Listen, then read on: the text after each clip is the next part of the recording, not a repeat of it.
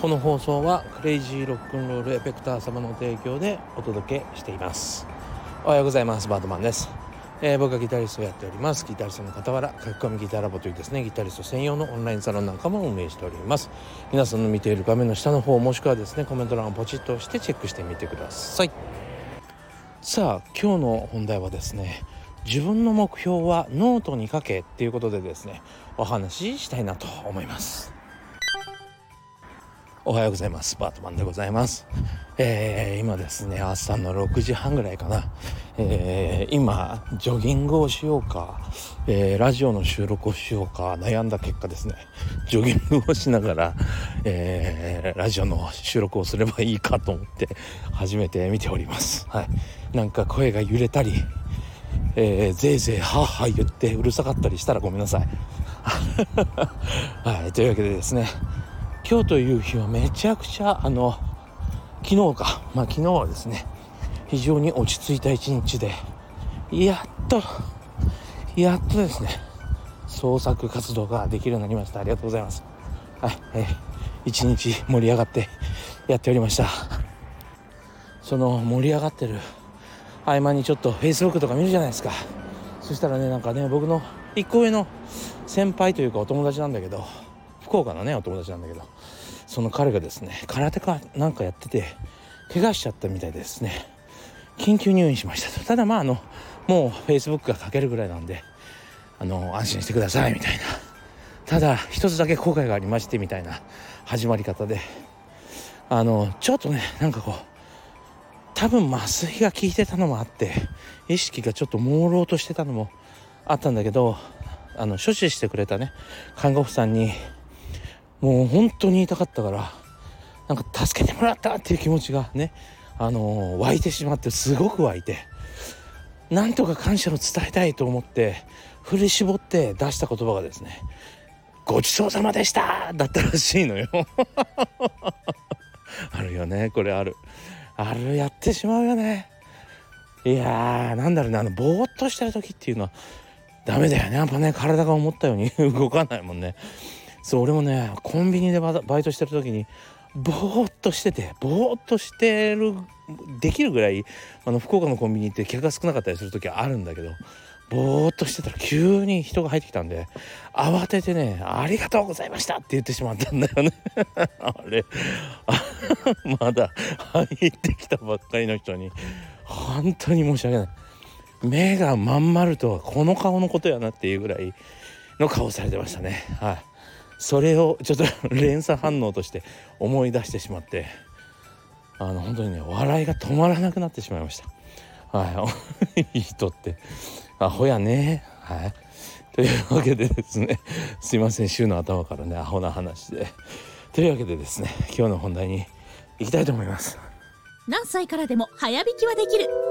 早弾きを諦めた大人ギタリストに夢を達成させた革命的な方法を詰め込んだ一冊がヤマハから発売。プロギタリストであり3.5万人 YouTuber 末松和人の1日10分40歳からの早弾き双方革命。購入は Amazon 全国の書店にて。さあさあさあさあというわけでですね今日の本題でございますね。自分の目標はですねノートに書こうということでお話ししていきたいなと思います。まああの昨日かな話しましたよね。なかなかですねこうタブ譜というのを使ったりすると、えー、そのせいで自分がこう上手くなったと過信してしまうせいでですね、えー、うまくいかなくなったりするよという話をしました。じゃあどうすればいいのかと。自分がやりたいことを達成するには自分がやりたいことを学んで自分がやりたいことを達成するにはどうしたらいいかと。いうことですね。これもあの 最初からもう答えが出てますけどもノートに書くですよめちゃくちゃ綺麗な字で 本当にこの部分だけやってもらえればですね一番いいかなと思いますね。まあどういうことかというと例えばまああの本に書いてあるね例えばそうだな自己啓発系でも何でもいいんですけどまあ例えば英語の勉強でもいいですねギターの勉強でもいいです。参考書みたいなものを書いてあ買って 覚えたりするわけでしょ？ね、っていうことはその書いてあることがみんな重要だと思ってしまうんですよね違うんですよ。そこの情報というのは羅列されてるだけです必要だと思われるものを羅列しててそれを一気に覚えるか覚えないかみたいな選択になってしまってるみんなねそうじゃなくてそのたくさんの情報の中から今、えー、取り掛からなきゃいけないものにフォーカスすることが大事なんですよその、えーと、覚えたいものを書き出せばいい書き出せばいいまあ英単語とかだとね何個とかあるけどこれもねあの簡単な話で10個なら10個っていうふうに決めてその10個だけ覚えるように集中するんですよ。そうそれで10個だけこれを覚えるんだという自分用の教科書をですね作るわけですよ。それがノートですね。そうここに書いてしまってこれを毎日見るっていうことに切り替えた方がいいです。参考書を手放すってことですね。そうこれをしないとうまくならない。これだけです。めちゃくちゃ簡単。そうでもこれができない人が多い要はフォーカスできないんですよね自分で自分のやりたいことを決めれないだから今さっきも言ってますけど書くだけですそれだけで絶対に成功率が上がりますこの部分に注目してやっていただければ間違いなくうまくいくそう少しずつでいいんです。ノートも最初は1個だけしか書いてないみたいな。ね、これしか書いてないみたいなのから始めればいい。それが慣れてくるとどんどんどんどん数が増えてったりノート1ページ分これが目標だみたいになったりだんだんだんだん覚えれる量も増えてきますからね。是非やってみてください。これねめちゃくちゃいい学習法、えー、というわけでですね、えー、えー、ノート使って自分の目標を定めて